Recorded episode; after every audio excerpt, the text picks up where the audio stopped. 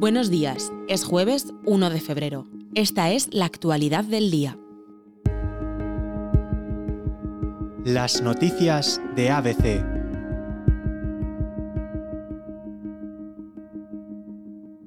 Félix Bolaños, el ministro de Justicia y Presidencia, se reunió ayer con Esteban González Pons y el comisario de Justicia Didier Reinders en Bruselas, en busca de un acuerdo para renovar el Consejo General del Poder Judicial.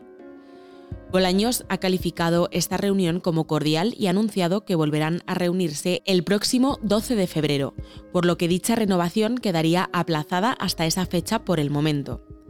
Además, el ministro de Justicia ha asegurado que tiene máxima disposición para llegar a un acuerdo con el que se consiga recuperar la normalidad, decía.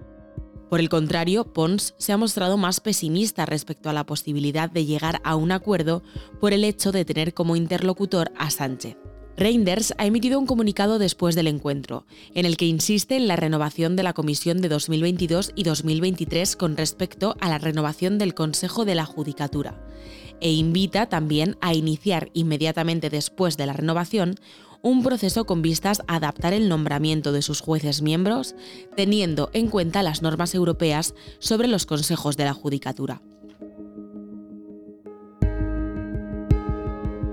Dejamos atrás el mes de enero, el tercero en el que el Euribor ha vuelto a descender de manera consecutiva, dando un respiro a aquellos que cuentan con una hipoteca de tipo variable. Este miércoles marcaba el interés de la mayoría de créditos hipotecarios en España en el 3,6%.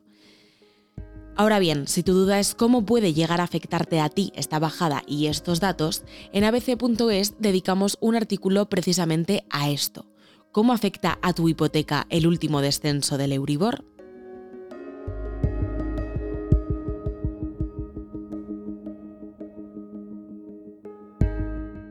Marc Gasol convocó una rueda de prensa con fecha de ayer 31 de enero en la que anunciaba su retirada del baloncesto.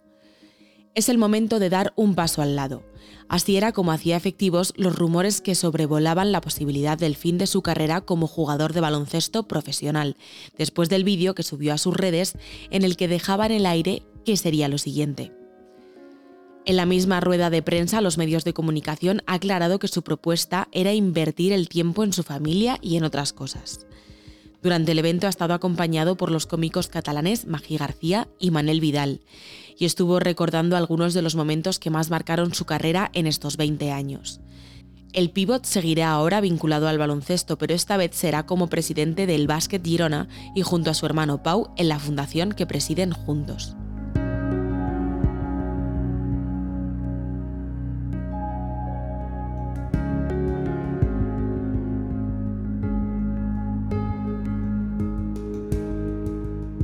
Y hasta aquí las noticias de hoy, pero antes de irnos recordarles que pueden escuchar las noticias de ABC siempre que quieran, en las principales plataformas de podcast como Evox o Spotify, y también se lo pueden pedir a sus altavoces inteligentes y por supuesto pueden acceder a este boletín desde nuestra página web abc.es.